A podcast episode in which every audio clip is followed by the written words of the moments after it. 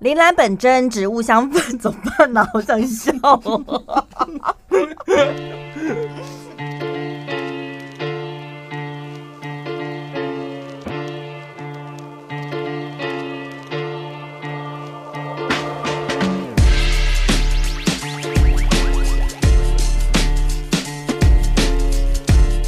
这个音乐真的是听了这么多次了，真的是越听越像收音机坏掉。说前面的杂讯是不是？之前听众朋友说，你们的衬乐真的听起来好像我们家的那个喇叭坏掉，然后我还跟他们顶嘴说哪有，然后现在自己越听真的很像，就是音响坏掉。没关系啦，反正我们也不是一个要求完美的节目。不会啊，我们搞不好接下来又会再换那个换新的音乐，是不是？二零二一新年新气象这样子吗？我想到就是来换一下，有空的话再找一下音乐，反正有有赚的钱就可以这样。不是，但是免费的音乐也很多啊，跟有没有赚钱没关系。我们不用免费的东西的，不好意思。你真的是处处包装哎！我知道那个什么音乐平台上面就有两个栏位，一个是免费。试用的嘛，然后另外一个就付费的，这样，我真的永远都不会点进那个免费的 那个 block 里面。纨绔子弟来着。好的，就是蛮蛮多听众朋友呢，这顺便回答一下听众朋友的问题，就是蛮多听众朋友就是听我们的节目的时候，很常会私私讯问我说：“小潘，你今天是不是很生气？”或者是“小潘，不要再气了。”我在这边呢，要顺便的回答一下。每次只要我主持完节目，老实讲，听众朋友私讯我的时候，我都不知道我今天的节目发生了什么事。嗯，因为我是属于那种，就是主持完之后会立马忘光光今天讲过什么或主持过什么的。然后我就会回想，我今天有生气嘛？哦，可能是因为我讲的某一件事情 情绪很高昂，嗯，在收音机旁边的人就会觉得我好像在生气。借由这个机会，顺便教导一下大家主持的技巧。真的，我知道有很多的那个、那个、那个 Podcast 的主持人也在听我们的节目，甚至有几个还私讯。私讯我说，可不可以教教他们讲话的技巧？嗯，我真的没有办法教你讲话的技巧，因为我自己也不懂。但是我可以教你一些主持的技巧。什么东西是绕口令吗？讲话技巧跟主持技巧不一样吧？会讲话的人不见得会主持。对，对啊，这两个是不一样的东西吧？像我应该也算是会主持，但是我就不太会讲话。讲话极差，所以这两个是不相干的，这不同的东西。这样，我呢，老实讲，也以前到现在也没有人特别教过我们说，你主持的时候应该是怎么样。有一个前辈他讲分析过我的主持方式，我觉得还蛮有道理的。嗯，他说我是属于那种演戏派的主持风格，主持的方式有很多嘛，有些人是口条很好。逻辑很好，然后分析很好，然后我是那种属于演戏派的主持方法，跟大家讲一下，就是什么叫演戏派的主持方法呢？就我在讲一件事的时候呢，讲一件事情通常会有喜怒哀乐，我很快就会进入到。那个情境里面哦，跟演员一样。对，我，我真的是那种开麦讲话，然后我大概三五秒，很快我就会进入到我自己讲话那个氛围，而且我那个情绪来得快，去得也快。就我现在嘴巴在讲，我已经开始在酝酿我大概十秒之后的情绪。嗯，我后来分析过我，然后这种情绪的方式就是我当下会忘记了，我现在可能很嗨，很高兴。或者是听起来好像有点羞，我会忘记，因为我整个人就是在那个状态里面。对对，一结束之后，我什么都忘光了。嗯，所以有时候有人讲说，哦，听我们的节目，我们两个双搭，好像你是一个比较充满情绪的人，那宝拉的作用就是在后面，在旁边稍微缓和一下或干嘛。但我跟你讲，其实，在那个当下，怎么想要缓和，怎么拉他都拉不住，没有用的。哦，这我是对我，所以我应该是有点像 key 档的那种。对对，就是你知道，他进入一个他自己的世界里面了。就三太子突然来了之后，就是请都请不走，他只能够自己退驾。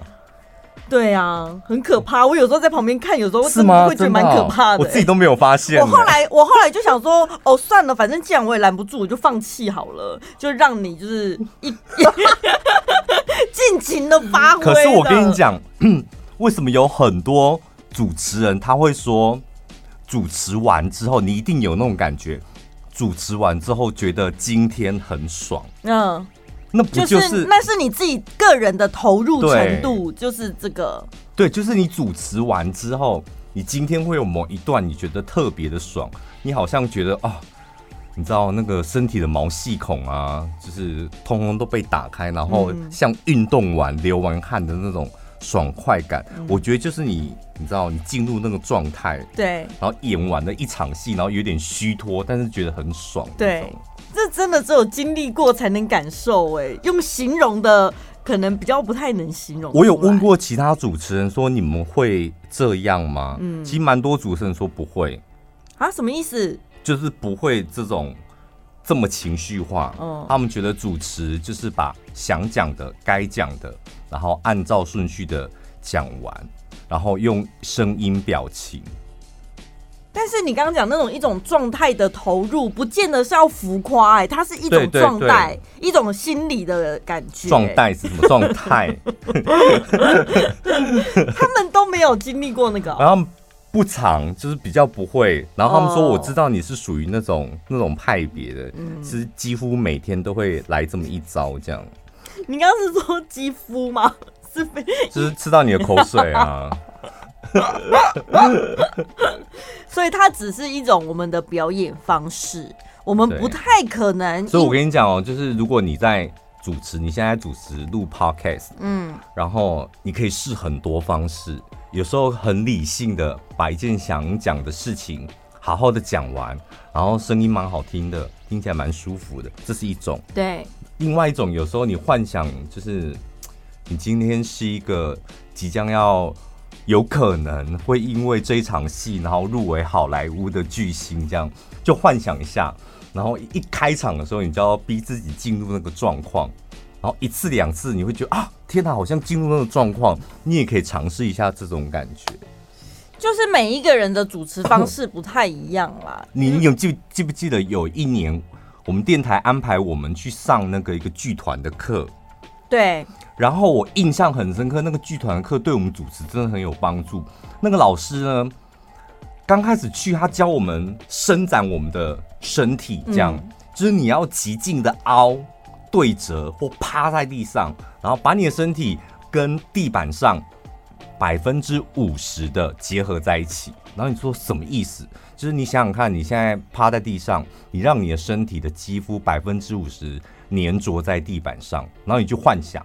然后接下来说百分之一百的粘着在地板上，他就一直教你那些虚无缥缈的东西。他说你要记住每一种感觉，那一种感觉，每一种感觉都像一把钥匙，然后你要放在你的心里跟脑袋瓜里。然后哪一天你在表演的时候，你现在需要一个百分之百的，譬如说兴奋，然后难过，不是悲伤，然后悲伤又分思念亲人的悲伤，被。情人，呃，什么甩掉的悲伤，你就把那把钥匙拿出来，然后打开那个、嗯、开关，开关这样。所以它是需要经过练习的，尝试跟练习，你才能找到你自己的开关，或者是找到你是适合什么样的主持方式。对，不见得每一个这个方法也蛮适合用在职场上的。嗯，因为你知道，你有时候在老板面前、主管面前。同事面前，回到家家人面前，你可能会有四种样子。然后有很多人会上班上的不开心，回到家压力又太大，过年要来了，遇到亲戚又觉得很烦。就是你知道那个人的切换的过程不顺畅，你就会觉得不舒服。有时候没有办法，你没有办法就是一个样子，你就打空关这样一个样子，然后你可以面对所有的人，然后有时候你就可以把这种切切开那种开关的方式，然后。把自己转一下，转一下，转一下。然后，如果你可以练习到很顺畅的话，你在对应这些人的时候，你就会稍微舒服一点。对，但我们是不太可能在节目中对听众朋友生气，因为我们两个真正生气起来，我们都是那种反而很安静。不会，我跟你讲，我主持这么多年，从来没有一次就是节目中可能讲话喜怒哀乐很清楚，从来没有一次在节目当中生气。也从来没有一次什么主持完了，私底下下了节目还很生气，从来从来没有，真的从来没有。所以你们不用担心，我们俩是不可能被酸民打击到的。而且我我跟你讲，不是说只有公众人物会遇到酸民，相信听众朋友，你只要有上网的经验，你一定也看过酸民，对不对？其实酸民有三种，你知道吗？像我们收到的留言，大概也会有三种不同的酸民。嗯、第一种就是投射心理。他可能自己遇过什么，遭遇过不好的事情，但是他的情绪无处发泄。嗯，然后以后他看到类似的事件，他自己就会像看连续剧，然后自己入戏太深一样。比如说，如果有一个女生她被男生抛弃、劈腿了，然后这个伤痛呢过了很久，她一直还没有疗伤好，她只要看到有男艺人。爆出这种绯闻，她一定就气死了。她觉得这个人真的是违背良心啊，丧尽天良，他就会跟着上网去骂那一个人。我就把气出在那个男艺人。对，这第一种酸民是这一种。第二种酸民呢，他需要的是情绪垃圾桶。每一个人都一定会有负面的情绪，不管你是悲伤、难过、生气，每一个人都会有。但是我们有的人可能是会去运动发泄啊，有的是大吃，有的追剧、睡觉，有各式各样的方式。但这种酸民他就是很可怜，他没有任何休闲娱乐，他只有上网骂人去发泄他自己的情绪。应该就是他也没朋友吧？对。所以没有人可以听他讲话宣泄他的情绪，然后他可以借此呢去逃避现实生活不想面对的事情。嗯，第三种酸民呢，就是没自信的，想要博取人家的注意力的。他可能呢在看某一些事情，或你讲了什么话，刚好刺中他心里脆弱的那一块。那当然你会讲说，阿里今天他搞共，你不会自己去当 YouTuber，或者是自己去写部落格哦。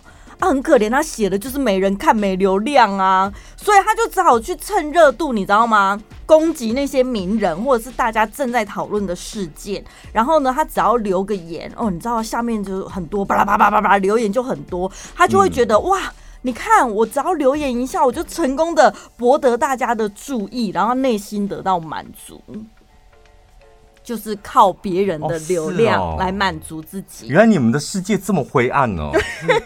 因为毕竟我也没有当过什么网络酸民，就还不知道原来酸民有分这么多叮叮塔塔的心情。可是你仔细去分析，你想想看，这三种酸民呐、啊，他们有一个共同点，就是他们都是玻璃心，而且他们症状非常严重。可是你也要稍微注意一下，你身边的人，不见你可能不是酸民，但是你要先。注意一下自己有没有开始有一点点玻璃心的症状。我跟你讲，我有发现我身旁的朋友，就表面上其实大家都是好朋友，当他回到家之后，他一上网，他就变了一个样，他就变成网络酸民了。嗯嗯嗯嗯，因为我们平常都不知道他私底下，我想的私底下是网络上的一面这样。直到有一次呢，前阵子不是范范范玮琪的那个新闻闹得。风风火火的嘛。对。我在跟他聊的时候，他说：“哦，我真的很受不了那个女人，就我们那个同事。他说我真的很受不了那个女人。昨天我连发了三篇文，就是我觉得我一把火还是没有办法消掉。然后我说我怎么没有看到？嗯，我说没有啊，我就留在他的那个。”脸书团的那个粉丝团下面，然后后来他把他好像把 IG 还是粉丝团粉丝团的那留言关掉之后，他还去搜新闻，就去跑去新闻下，下面的留言，对不对？你看这种，你说你为什么没看到？因为他 po 在自己的 IG 跟脸书，没有人看呢。他是去留在那个当事者的那个 po 文下面呢。所以你身边一定都会有这种人，他就可能是潜在酸民。你从日常生活怎么观察，你知道吗？有没有一种人朋友很像是开不起玩笑的？平常大家打打闹闹很开心，讲一句话突然爆炸，欸。潜在酸民可以当朋友吗？你觉得？我觉得，呃，有些人你还是可以跟他当朋友，但是。嗯你应该跟你应该不会跟他太密切接触。哎，我我本来想说他酸明是他的个性，对，是他在网络上的那一面。嗯，就我跟他的私交不会受影响嘛？对，对不对？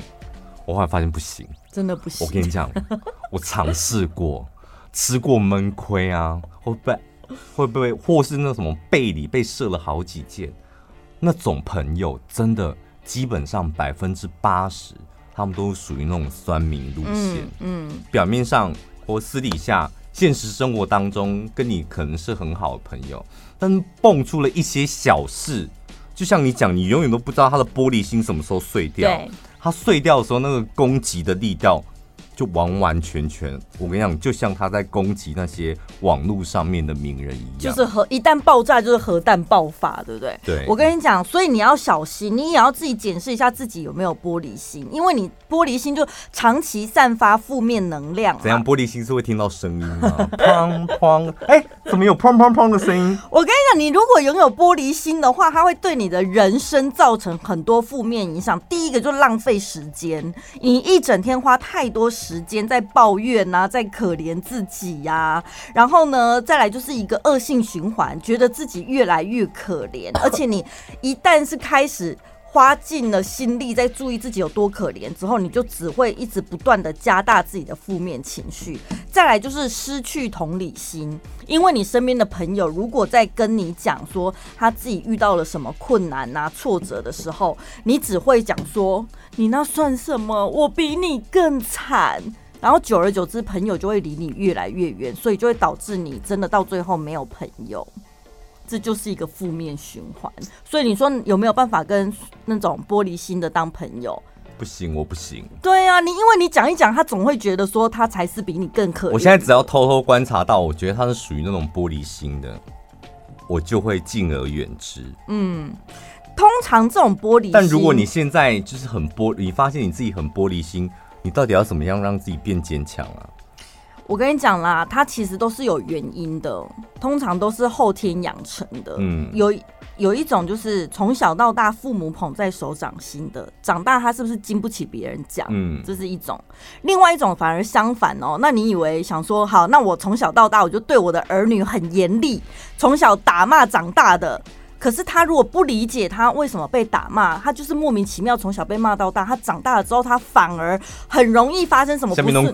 对，发生什么事情他就会觉得啊是我的错，是不是我不够好？然后他也是负面情绪。另外一种呢是完美主义者，他太过于在意外界的评价。他不愿意面对自己本身有一些缺点，而且他不容许。所以，如果有人讲出说：“哎，你是不是怎么样？”他的缺点被人家讲出来了之后，就很像是佛地魔的名字，不能讲的名字，被讲出来之后，他也会大爆炸。所以你看，有哎，我我唯一会玻璃心的，应该就是有人讲说：“你今天看起来很累。”我我真的我就会立马，不管是谁跟我讲说：“你今天好像看起来很累。”我立马心里的 OS 就是去你妈的。但是人家，但人家是出于关心，想说，哎、欸，你为什么看起来有点累？是没睡好吗？哦、这个是，关心。对啊，你是没睡好吗？还是你工作很忙？因为我会觉得，哎、欸，你好像看今天怎么看起来很累。他的言下之意就是，哎、欸，你今天气色很差、欸，哎，好，你最近看起来很老，就你皮肤看起来非常没有光泽。你这，这不就是这样？他因为他从这些表征，所以。啊，不然你怎么看得出来？说你觉得你你这样子，你这样子就是太放大别人对你的那些负面的东西。但我问你，你怎么样观察一个人？你觉得他今天很累？你今天是不是很累？你讲的没有错，你可能都真的有黑眼圈或什么。但是我是说，他讲出这句话的用意，并不是要批评你有黑眼圈，嗯、他是在关心你是不是没睡好。哦哦哦，你懂吗？那跟我很没有关系的人也可以这样关心，是不是？就他基本上也他可不是我的能就只是朋友。没话聊啊。，对，这种 你去吃大便吧，你就不要讲话就好了。我跟你又不是好朋友，就是有这种人，你就跟他不是很好，也不是朋友，同事交往上面也没往来，工作上面也没往来。哎，你看起来今天好像很累，就想说干你屁事啊！我跟你讲，你这个是因为有特定对象，你很清楚，因为人际关系本来就是会牵涉到很多。各种外在因素嘛，哈，我们先从大方向讲就好，我们不要讲特定的那个对象。如果你是属于我们刚刚前面分享第一种酸民，就是你有投射心理的，你很清楚自己是因为这样子的话，你要先弄清楚一件事情，就是每一个事件都是独立的，人生本来就是跌跌撞撞，你可能有不好的经验，但是那一些你现在在教酸民吧？对对对对，不要不要训练自己，不要有玻璃心。哦，我想说你在教酸民如何，就是不要变成酸民呢？不是教酸民们，你先了解，对你现在为什么会变成这样子呢？你是，是过去有不好的经验，那些事情呢没有关系，大家都是跌跌撞撞过来，但是你不要沉浸在过去的阴影，对不对？不好的事情就让它过去，你不要现在看到每一个劈腿的人都觉得跟我的前男友一样贱。然后每一个怎么样怎么样，然后你就觉得全部都是一竿子打翻一条船，每一个事件都是独立的事件，它可能背景不一样，它的要素不一样。你就去攻击你前男友就好了。对。再来，如果你是需要情绪垃圾桶的人，拜托你去培养一些可以舒压的兴趣或习惯，不要每天就只会滑手机，或是在键盘上面就是上网找哪里有人可以给我骂。你去跳脱你的舒适圈，你去健身也好，或是做一些你以前没试过的挑战，你可能会发现，哎、原来我也会这个，原来这个我也办得到，然后借此呢，你可以建立出你自己的自信心跟成就感，你就不需要有那么多负面情绪需要去抒发了，嗯、对不对？那如果你是第三个没自信的那种人，你想要去获得别人的注意力，你要先。看看自己的缺点到底是什么，因为有一些人他可能是觉得自己身材不够好，然后看到那一些正妹啊，或是猛男露身材的啊，就是说只会露身体而已，有什么内容？有没有？有一种酸民是这样。嗯、那你正视你自己的缺点是身材不够好，你就想办法去练身体呀、啊。然后看人家穿搭很好看，或者是人家长得没有啊，他就是都瘦不下来啊。你讲的这么简单，他去练身体，他就去变瘦吗？他看到别人哇这么瘦，那我赶快去减肥，他也没有变变瘦啊。他看到别人这么壮，我赶快去健身，他也没变壮。那表示你努力的还不够。我没有要变瘦啊，他就会讲，他就会讲说我没有要变瘦，我也没有要花钱去上健身。这种一直狡辩的，就是你根本没有去正视你自己的缺点是什么，这是酸民最大的问题。什么都只会检讨别人，明明有问题是出在你自己身上，所以你要先解决自己的问题。可是我觉得有可能，你前面这样分享完之后啊，他还那些酸民，他还是。不觉得他是酸民，因为从头到尾他就是不觉得他是酸民，他觉得你讲的这个不对，所以我要告诉你，你真的讲的不对，你这样 po 裸照不对，所以我要告诉你这样 po 裸照是不对的。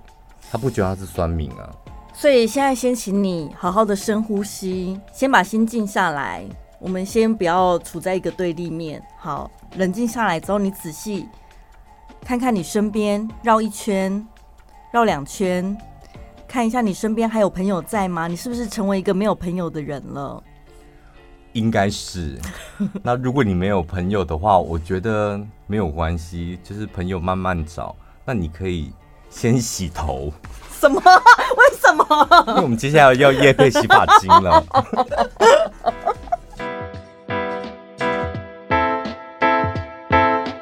本集节目内容感谢铃兰本真植物香氛洗护法赞助播出。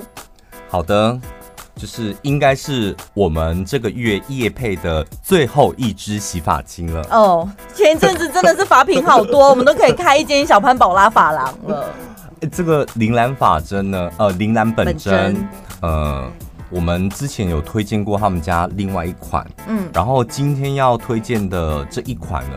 非常适合，就是你在洗头的时候，你喜欢有精油香味的人，嗯、就是不是香精香味，我记得很早之前，我们刚开始主持那个 podcast，然后也不知道，突然间有一阵子就是叶配的那个询问讯息很多，就来了很多罐洗发精。嗯，然后当时呢，我们就推掉了一间洗发精，原因呢，就是因为它里面满满的化学香精。嗯，然后我们就觉得，既然就是你都要用洗发精。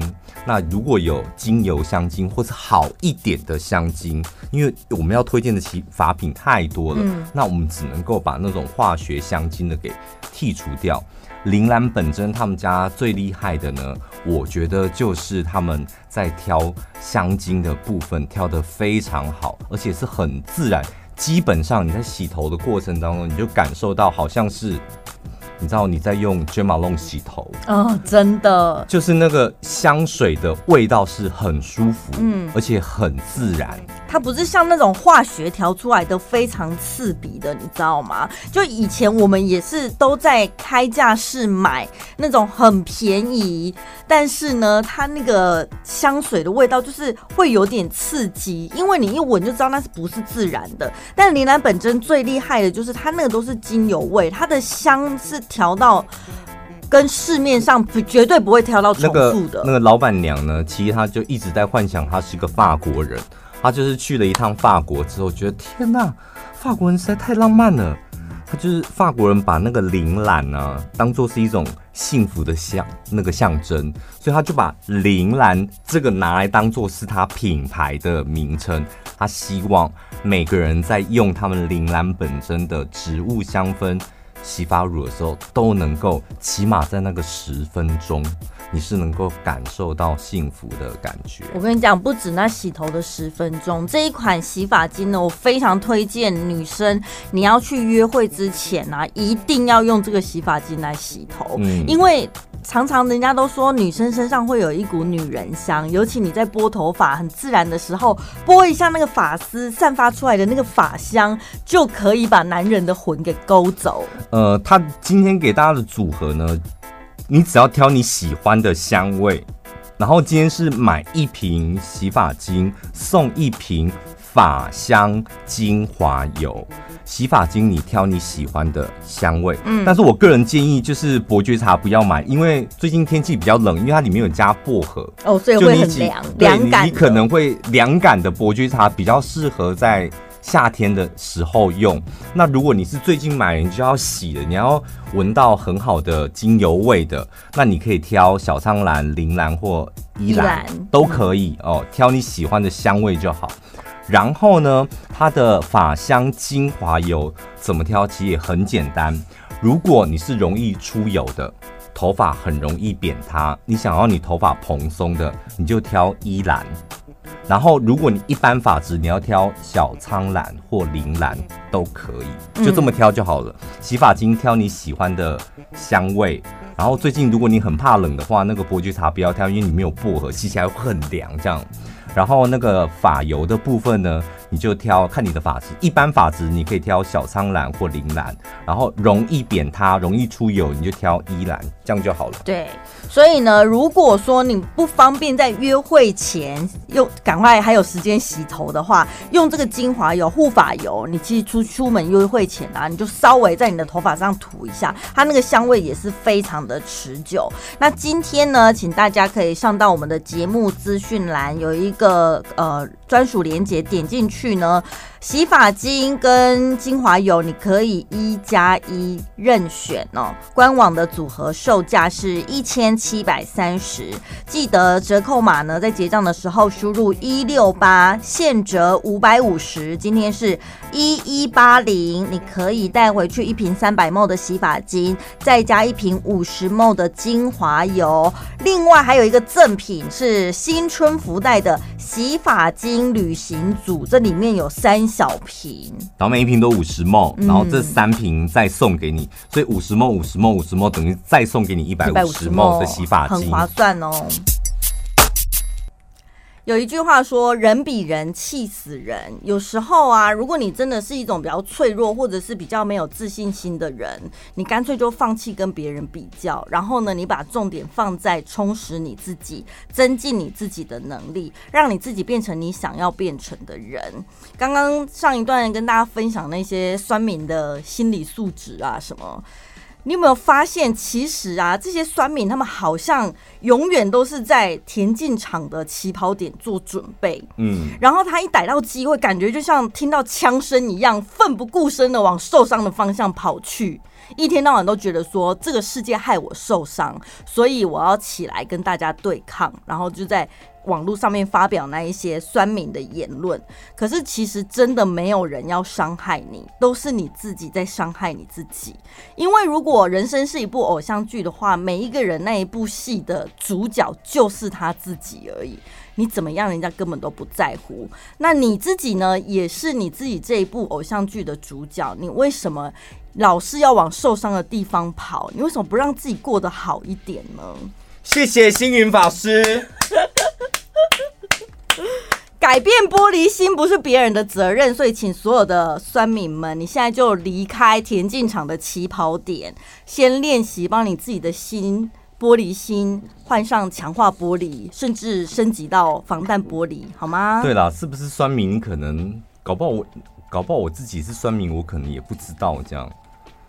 但是起码你可以训练自己不那么玻璃心啊，对，对不对？那不那么玻璃心，然后你整个人变坚强一点，工作啊、生活啊，面对困难的时候好像舒服一点，这样就可以了。嗯，对。呃，我在那个偷听一下那个吴淡如的节目，我觉得他讲的一个主题，我觉得哇天哪，就是让我有一点很有兴趣。他说，二零五零年全世界会有百分之七十的人都变成废物。二零五三十年后，对，因为他接下来呢，可你这样回想一下这句话呢，就是成功的几率真的很高。就现在呢，基本上你坐在家里面。你可以完成所有的事，嗯，基本上，所以很有可能在二零五零年的时候，人工智慧啊，然后无人车啊，物联网啊，叭叭叭，你变成你什么都不需要做，你在家里面，甚至你用冥想的就可以跟妈妈聊天了，也不需要见到她，这很方便呢，就变成一个废物这样。今天呢，我要跟大家讲的就是，你是不是快变成废物了呢？有几个，有几个症状，就尽量呢要避免。第一个呢，你做事情是不是很容易犹豫不决、摇摆不定？就是不管你其他方面多么的强大，就是你常常会面临到选择的时候，你就会想，然后再想，然后想完之后。好像会失败，那就先不要做好了。就是你常常犹豫不决，这是第一个症状。这不就是个性的问题吗？害怕错误就是毁灭进步，所以想做。就去做，人生苦短。刚刚讲二零五零年有百分之七十的人会变成废物，搞不好你活不到二零五零年，包括我在内。所以你现在想做的就赶快去做，不要犹豫不决。第二个，通常你犹豫不决的人，他会有这三种症状是接连的发生：犹豫不决，然后当你开始决定好我要这么做的时候，你接下来会面临到另外一个关卡。那就是拖延。好了，我已经下定决心，今天要看完这本书，要把这个工作做完，要去健身房，然后今天要去做的时候，不然明天再做好了。天哪，我已经符合两项了哎！因为我昨天晚晚上在想这个的时候，我脑海里面一直出现就是你的脸，然后就很顺利的就写完这三点。所以我不用到二零五零，我现在就已经是个废物啦。哎、我跟你讲，偷懒真是一件很可怕的事情。就是 你一旦拖延，其实大部分百分之八十的拖延，就是因为你偷懒。而且呢，偷懒呢会让你越来越消极，然后消极完之后，你会掉入一个很可怕的循环，那就是懊悔过去，然后幻想未来。我们大家都有过这种经验吧？唉，早知道我就不要吃咸酥鸡。要是我昨天没有吃咸酥鸡，我今天也不会叭叭叭，还有接下来我肚子也不会这么大。然后如果我昨天这几天没有暴饮暴食。maybe 我这个礼拜可以瘦三公斤，就是懊悔过去，幻想未来，那是很可怕的一件事情。还有很多人会把偷懒跟放松搞混了，偷懒 就是偷懒，放松就是放松，不要为你的偷懒找借口啊！我今天好想要放松一下，我放自己一天假，你在偷懒，不好意思。偷懒很放松啊！偷懒不是放松，跟放松没有关系。什么叫偷懒？你明明今天有一件事情要做，你没有做，嗯就是偷懒。嗯你今天事情都完成了，接下来你想放松，那才是放松。Maybe 我下班了，我什么事都不做，我好好的看一部电影，我好好的去按摩一下。我好好的逛逛街，因为我今天事情都完成。放松是放松，偷懒是偷懒，不要再为你的偷懒找借口。所以我今天放松一下。可是你知道，偷懒的人就是会把一有一些心灵励志的东西，那些说法拿来套用，就是像你刚刚讲的，今天该完成的事情没有做，这就是偷懒嘛。可是世界上有什么事情是非做不可的呢？对，然后还有什么休息是为了走更长的？对，是休息，不是偷懒。休息是休息，偷懒是偷懒，不要再搞混了。没有人说偷懒是为了走更长的路，没有，人家是想休息。好，再第三个，再来，好了，刚刚讲的你就犹豫不决嘛，到底要做不做？要做不做？要做不做？嗯、好不容易下定决心了要做，又开始拖拖拉拉，开始拖拖拉拉，都偷懒。好，真的去做了，嗯。我也真的下定决心，对我好棒，真的去做了，嗯，开始做了，我克服了。接下来第三个难关一定会接踵而来，是什么？三分钟热度，一分钟热度吧，或是三十秒热度。做了一做了一下，你知道，所有人在计划的时候都是雄心勃勃的制定计划，然后最后呢，下场是什么？心灰意冷的放弃计划。雄心勃勃的计划，制定计划，最后再心灰意冷的计划，然后最后呢，再自我安慰，然后假装这件事情从头到尾都没有发生过。所以你看到，我觉得很衰，因为你这样子真的很吃亏。就是你前面已经在那边丢毒，你知道纠结、犹豫不决，然后自己你知道黑恶魔跟白恶魔这边打架，也打架了一个月，好不容易，然后后来也拖延了，然后又被说偷懒这样。然后你好不容易也下定决心去做，结果三分钟热度，然后最后又回到原点。对啊，人生就是不断的浪费时间啊！我跟你讲，这种恶性循环偶尔来一下真的没有关系的。我说偶尔，但如果你发现你制定的很多计划，尤其是刚刚二零二一年是吧？大家总会想。我去年哪个哪些地方做的不够好，哪些地方方还要再更好？我想要多做些什么，总是会想这种事嘛。想完之后呢，然后你又开始陷入了犹豫不决、拖延、三分钟热度的循环。嗯，然后你等于二零二一年又跟二零二零年又一模一样，真的，这样不是很亏吗？但废物就只是废呀，至少不像酸敏会伤害别人。这一集会不会针对性太强了啦？什么意思？针对谁？真的怎么看就是我啊，都不用说废物是不是，对啊，都不用对号入座，就是在讲我啊。我没有在骂你们废物，我就说，如果我们可以好好当一个人，你为什么要当废物呢？是吧？有时候是这样子，而且不是我跟你讲，你你当废物，如果你真的下定决心，你就要当废物，其实也没有关系，因为。你的人生你要活成什么样，什么的什么样的样子，嗯，你本来就得要自己决定嘛。对，就是会有很多人，你明明就知道自己错在哪，然后你来懊悔，嗯，然后你的懊悔还影响到你身旁的朋友。我到底该怎么办？嗯嗯嗯，我觉得我不能够再这样下去。其实你自己都知道解决问题的方法是什么。但如果你真的是废的彻底，你也完全不懊悔的话，那我们就祝福你好好当个废物。我们要祝福你哦，你祝福他干嘛啦？他也不需要你的祝福，他就已经瘫软在那边，你祝福他干嘛？欢迎欢迎废物们在下面留言。当你人生就过得不太舒服的时候，什么事都卡卡，什么事都卡卡，然后提不起劲来的时候，我觉得有时候工作会这样子哎。我不知道你们会不会，我也常这样，就是一年里面总会有几个月，一两个月，那一两个月你就是对自己很没有信心，对工作很没有热情，然后每天就像抽了灵魂一样，你不不知道自己在干什么。我觉得当你就是面临到那个状态的时候，有时候我觉得你可以检视一下，是不是我这三个很可怕的废物镜头又哑？嗯。是不是三分钟热度啊？还是你在拖延？还是你开始犹豫不决？既然知道问题出在哪里了，就想办法去克服它。对，就是不要不要犯这些错，因为我觉得我个人真的觉得人生很短，就是明天还会不会来都不知道。嗯，搞不好你今天睡一睡哦，你的人生就结束了。所以就是想到的事情。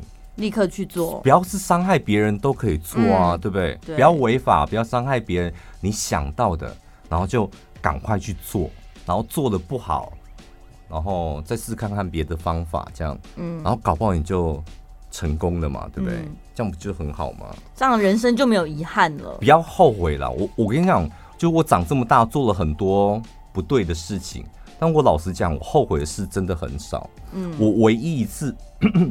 去年吧，我觉得我真正比较后悔的一件事，就是小时候我妈最常跟我讲一句话，就是你要存钱，就你一定要存钱，不要赚多少花多少，甚至还不够这样。然后去年，我相信有很多人你在 投资的人呢，投资美股的人，你去年就是一定收入都非常非常的好。然后我去年就是一整年下来，就是才发现，天哪！我终于体会，长这么大，终于体会到，就是妈妈讲的，存钱很重要，就是你要存钱那个道理，就是觉得哇，如果我早一点就是投资理财，规划我的钱的话，搞不好接下来的五年、十年，我就会过得很轻松。以前觉得妈妈在讲什么，你要存钱，然后理财，我觉得好烦哦。可是你现在不够用啊，钱就是不够用，怎么存？但你现在认知到这一点，就从现在开始做啊。对，我从现在开始做，然后你当下你就会觉得啊，所以我现在跟很多朋友，就是尤其是年纪比我轻的朋友，我有时候就遇到他们，他们在抱怨薪水太少，或是存不了钱，买不了车，买不了房的时候，我都会真的语重心长跟他们讲，那即使你现在买不了房跟车，然后。甚至生活过得有一点点辛苦，但是你还是要强迫学习一件事，那就是理财。嗯，强迫自己，然后赶快踏进那个理财的行域里面。你会接下来真的你会觉得，哦，原来我可以存这么多，原来我除了薪水之外，我还可以有另外一个收入。这样，哎，以前都不晓得，曾几何时，我们进来也变成以前。我们眼中看到的那一种前辈，然后就是你在跟晚辈分享，然后建议他们的时候，看着他们就看到以前的自己，哎，真的讲他都讲不听，哎，我觉得他讲不讲讲了他听不懂，或者他不听，我觉得这都还好。但我现在会有一种那种想要分享一下的那种心情，嗯、我都会跟他讲说，就是去年啊，譬如说我在。投资理财就是每年都会检查一下嘛。我发现了一件事呢，就是我已经赚到了二零二零年，我已经赚到了二零二一年的年薪。哇哦！就是我今年都不工作，我现在立马就离职，离职一年都没有关系，反正就是已经就是股票已经赚到这些，我就觉得天哪！就是不是我离退休，譬如说我退休准备金要十年，我今年好像前进的，现在剩下九年，就你会有那种愉悦跟踏实感。而且你用这种方式去跟年轻人讲，就蛮吸引人的。你是有机会这样的，而且不见得你什么手头上要有多少钱，几桶金、几百万你才能这么做啊，嗯对不对？嗯，你十万块也可以做，五十万、五百万你都可以这么做啊。嗯但不做真的很可惜。嗯。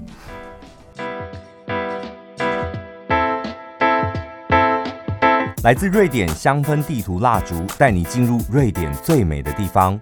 百分之百瑞典原装香氛蜡烛，高品质香氛，纯天然植物蜡，维持四十度低温，安全熔点。